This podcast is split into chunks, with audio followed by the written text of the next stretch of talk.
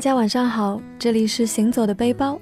本节目是由喜马拉雅和 Voice Club 电台联合推出，我是 Voice Club 的主播哇哇，欢迎大家关注 Voice Club 微信公众平台，直接搜索 Voice Club FM 就可以关注我们哦。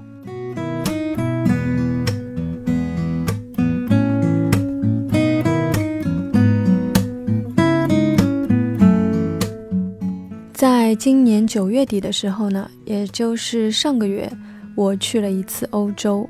所以细心的听众呢，可能会发现，哎，我怎么缺席了两期节目？对，因为我当时在欧洲。那我的第一站呢是巴黎，也是这次去欧洲的时候最喜欢的一个城市。所以今天，嗯，比较特别，没有嘉宾，会由我自己来给大家分享一下我所见到、我所感受到的巴黎。呃，如果听过前几期我们节目的听众呢，可能会知道，哎，我的旅行通常是一个，呃，说走就走啊。但是当然去欧洲没有这么简单了，因为你毕竟要做很多准备嘛。但是呢，去巴黎这件事情其实是临时决定的，因为，嗯，我有个高中的小伙伴，她是我高中最好的闺蜜之一。然后呢，她的名字叫做玫瑰，嗯，让我想到了小野丽莎的《玫瑰人生》，等一下可以给大家听一下。他，现在定居美国，所以我们当时就是在聊天嘛，我们经常会聊天，所以我们说，哎，要不要去一次巴黎？我说好啊，可以啊。然后我们就相约，那就在巴黎机场汇合。当时我们聊完就直接都马上去订了机票，我从上海订了直飞巴黎的机票。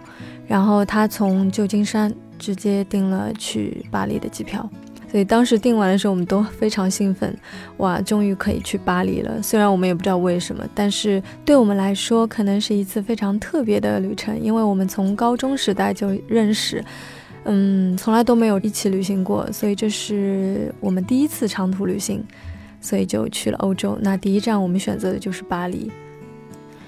后来，当我们在巴黎机场相遇的那一刻，那种感受真的是非常非常的奇妙和特别。在异国他乡遇到了你多年未见的好友的心情是怎样的？特别的奇妙，也特别的感慨。当时我们就来了一个拥抱。在刚订完机票的时候，有朋友就告诉我，你要带一本书去巴黎。所以我就带了两本书去，结果回来的时候呢，那两本书我其实一次都没有打开过。这个故事告诉我们，有的时候你只能预设开头，却猜不到结局。开个玩笑。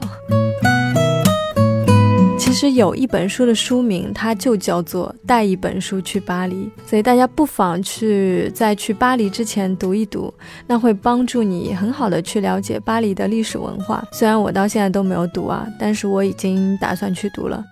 巴黎给你的感觉就是，你会觉得在看过它之后，你会更想要去了解它。那我之前呢，一直觉得巴黎是一个非常浪漫的地方，但是其实，在到达巴黎之前，真正到达巴黎之前，我的心情一直都是非常非常忐忑的，因为不断的有人在告诉我啊，巴黎非常乱啊，欧洲很乱的，尤其是巴黎啊，小偷很多，你可能会被抢，你一定要当心啊。还有前不久就是在一个帖子上看到。说中国的一个女生差点在巴黎被拐骗，所以让我觉得这一次去巴黎是需要多么大的勇气啊，我才能过去。那直到飞机在大高乐机场降落，然后在去往出口的路上，会经过一条非常非常长的自动扶梯走廊长廊，那个墙壁上呢镶嵌着那个博士的音箱。然后放着很清扬的陶醉的交响曲，一侧的墙壁上呢挂着许多关于巴黎的一些照片，在那个瞬间，你会觉得我真的很想去了解这个城市，想要去看看这照片上的每一处的地方，什么恐惧，什么害怕，我都不管了，就是想去。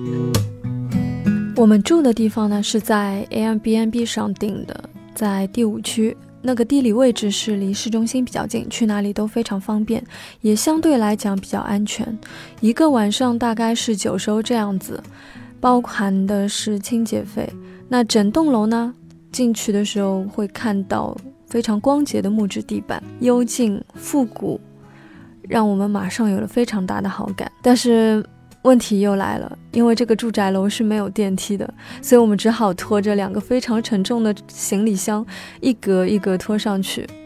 但是打开房门的那一瞬间，我们又被暖化了。这个房间呢不算大，但是它的布置非常的法式。那个房东他是一个，嗯，刚上大学的大学生，但是非常成熟打扮的，嗯，可以看到就是法国女生的那种优雅。然后呢，也可以看到他有非常多的兴趣爱好、热爱啊，在他的客厅里会放着一些古琴，然后鼓，还有电子琴啊、吉他。然后你也可以看到，所有的东西都会很非常精确和细致的放在每一个应该被放置的角落。打开窗户可以看到对面的人在浇花，说话的时候呢，你可以清晰的听到你的声音回荡在这个楼宇之间。然后整个房间里面它还有，呃，厨房可以让你自己来，呃，做菜。这个厨房在我们后来几天的。一个生活当中啊，起到了非常大的作用。因为我们在外面的餐馆已经就是有点吃腻了了，所以后来基本上都是玫瑰在帮我烧早饭、中饭、晚饭。可想而知，他做的菜是有多么好吃了啊！这里表扬一下他，那因为真的非常非常好吃。那既然说到了吃的。呃，不得不提一下法国最出名的著名品牌依云矿泉水啊，在那个我们上海的超市里面，一小瓶就要卖到将近二十块钱。那在这边的一个超市里面呢，它的价格，嗯，是多少呢？大家可以猜一下，它的价格是七毛五欧元。对，七毛五就这么便宜，然后是非常非常大的一瓶，应该有一升吧。然后法国有很多的快餐店，它叫做咖啡。那在法国，不管是什么样的餐厅，基本上在进餐厅之前，你都要做一件事，就是等服务员，等着呢他们来招呼你入座，而不是你随意的坐下。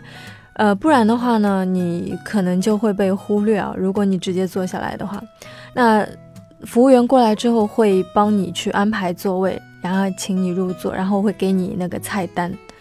然后说到这个菜单，就是我们看都看晕了，因为它只有非常少量的英文，然后其他都是法文，所以点餐的时候也会非常忐忑，因为你不知道会点到什么。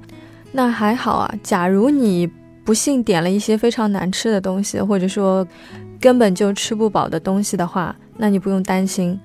嗯，你一定会吃得饱，为什么呢？因为正式上菜之前呢，他们会给你一盘法式面包，但是这个面包呢，你不能用刀子或者叉子去插，你可以用手去掰，然后呢，它非常有嚼劲。那有的咖啡里面它会配黄油，但基本上都是淡的啦，基本上不会配黄油给你，所以这个东西其实加上水的话，你也是可以吃饱的，啊，开个玩笑。然后呢，基本上是你每吃完一道菜，他们才会上下一道菜。所以你假如点了一盆色拉，然后再点了一份主食的话。假如你这个色拉不吃完，他们是不会把主食端上来的，所以你就不停的要在那边吃，先把色拉吃完，而不是像中国的呃餐厅一样，就是你可以色拉和主食同时在吃，一边吃色拉，吃吃色拉，吃吃主食这样子啊，在法国是绝对不可能发生的，所以你一定要先把前面的前菜，因为色拉属于前菜嘛，前菜先把它吃完，然后才会，呃，服务员才会把这个盘子清理掉，然后上下一道菜。那还有个原因。可能是，据我观察，可能是因为他们的餐厅里面呢，就是这种快餐店里面，呃，桌子都比较小，所以不可能把所有的东西都摊开来。那一般都是你吃完，服务员就及时的去把你前面吃完的东西清理掉，然后再上下一盆菜。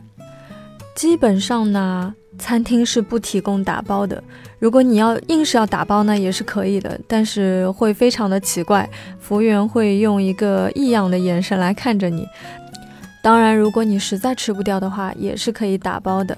那吃完饭之后呢，可能大家会问我要给多少小费？那首先在这里说一下小费的概念啊。可能在我们通常的一个印象当中，那我到了欧洲啊，到了美国啊这种地方，都要给小费，这个是惯例。对，没错，它是惯例，但是它不是绝对的。小费是说我认可你这个服务，我觉得你的服务很棒，那我给你。那给的多少呢？根据你的服务品质来决定。所以，假如说啊，这个要提到我在瑞士的一段经历了，因为在瑞士的时候。嗯，我们去了一家苏黎世，我们在苏黎世的一家餐厅吃饭，然后那个服务员服务态度非常差，但是我们最后还是给了小费，然后我就被玫瑰骂了。他说：“你为什么要给他小费呢？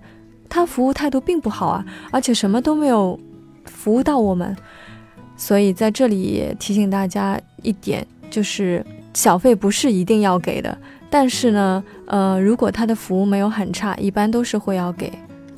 至于。给多少呢？那这个其实，在法国，我们特地问过当地人，他们说并不需要给很多，呃，餐费的百分之一到百分之三都是 OK 的，这可以上下浮动了。那在美国的话，可能就要到百分之十和百分之十五了，所以这一点是跟美国是不太一样的。那这边再说一下特别推荐的一些店吧。嗯，有一家非常出名的，叫做花神咖啡店啊。嗯，其实它的味道也就一般，然后它里面是没有主食的，但非常非常出名啊。所以，假如你和几个伙伴想去度过一个可以劈情操的下午呢，那可以到那边去一下。如果要追求性价比的话，那就千万不要去了，因为它比其他的咖啡的这种店要贵到一半以上。然后还要推荐一家面包房，它的名字叫做 Paul。那这个是我很久以前就在上海看到过的，当时在上海的卖价非常贵了。那在法国，它其实是法国最出名的一个面包房，所以当时我们在卢浮宫的时候就去那边买了它的三明治啊，这种咖啡啊。啊，其实也就那样了，所以还好没有在上海买，但是总是感觉一下那边的文化，或者说融入他们的生活，就是要各处体验一下嘛。然后还有一个要推荐的，就是比较出名的，叫做小天使冰激凌。呃，这个好像是应该是意大利的吧，但是不知道为什么在巴黎火起来了。呃，很多人都在找，那是在巴黎圣母院附近有一家。嗯，小天使冰激凌，价格真的一点都不贵。然后你一定要买蛋卷冰激凌，你可以自由选择各种口味，然后你就能看到服务员在你的冰激凌上面雕刻了一朵玫瑰花，然后它的玫瑰花瓣呢，每一片的玫瑰花瓣就是你选择的那个冰激凌的口味，非常非常的 nice，然后也非常好吃，嗯，甜的恰到好处，一点都不会腻。所以也是凹造型摆 pose 的利器啊，特别可爱啦。啊，吃的最后再说一说法式蜗牛吧，因为我个人是不太会吃这种奇奇怪怪的东西了。但是你到了法国，一定要试一下法式蜗牛，真的还不错。我是被玫瑰逼的吃了一只，所以。味道还真的不错啦，就你根本就不知道那是蜗牛。但是如果我你去想象那个，呃，蜗牛这样的一个生物的话，我就会觉得，哎呀，好，就是那种感觉了，你们懂的。然后其实刚刚说点餐的时候，因为都是法文嘛，我们都看不懂。然后服务员的英文其实也是不是说那么的好，所以就能在法国你就能。发现你英文好，并没有什么卵用啊，然并卵啊。但是呢，法国人还是非常热情的，他们每次见到你都会说 Bonjour。然后呢，假如说啊，你去问路，嗯，但是他并不知道怎么说，然后你就会发现你在用英文问他，他会在用法文回答你，然后这就是非常非常可爱的一一面啊。然后实在是交流。没有办法正常交流，然后他就用肢体，然后发现你还是一头雾水的时候，他说：“嗯啊，你跟我来吧，你跟我来吧，就意思这样的意思。”然后他会带你到那个地方去，所以真的会感觉非常的好，因为你作为一个异乡的人嘛，就会感觉啊，好亲切啊。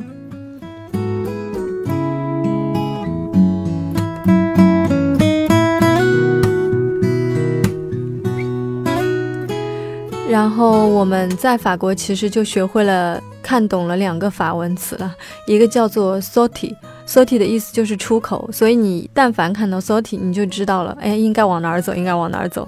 然后还有一个就是 toilet，就是厕所的意思。所以只要掌握了这两个，基本上你也就可以在法国混了。假如你会说一句 merci 的话。那他们会更开心，然后也会帮助你在法国如鱼得水的生活啊！开个玩笑啦。当然，从这一点来看啊，法国人其实他们真的非常有自己的一个坚持。哎，我就是不说英文，我就是不说英文，看你能把我怎么样？所以他们其实非常热爱自己的语言。那这让我想起了曾经在课本上，我忘记是初中还是高中了，有一篇文章叫做《最后一课》。里面会说到，法语是这个世界上最美和最精确的语言。于是，在这边的话，我已经深深感受到了他们对自己的语言的热爱。关于吃的，还有一个要推荐的就是可丽饼。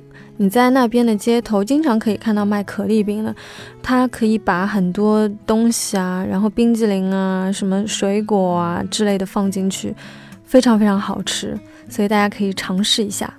还有就是他们这边的咖啡，每次端上来都是很小一杯。我一开始还不是很习惯，但是后来就发现，其实这样的一小杯真的是恰到好处。你既可以享受到了下午茶，又可以不用花很久，因为这个咖啡其实一两口就喝完了，所以真的是可以带给你一些愉悦的心情。那这个又让我想到了在法国的地铁上，包括火车上。其实你会发现，很多人，他们只是那样坐着，或者在看报纸，他们并不会拿出手机来，不停的在发消息或者打电话。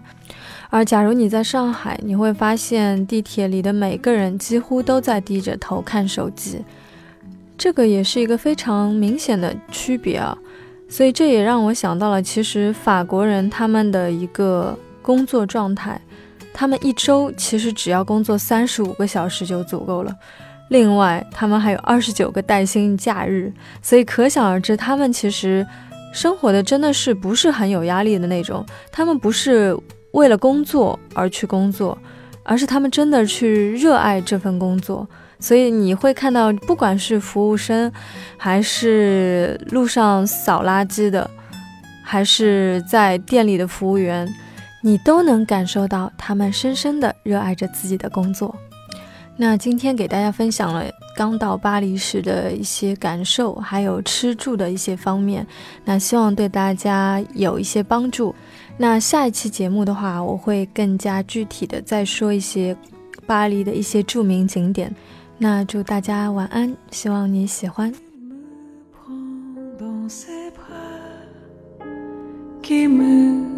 Parle tout bas, je vois la vie en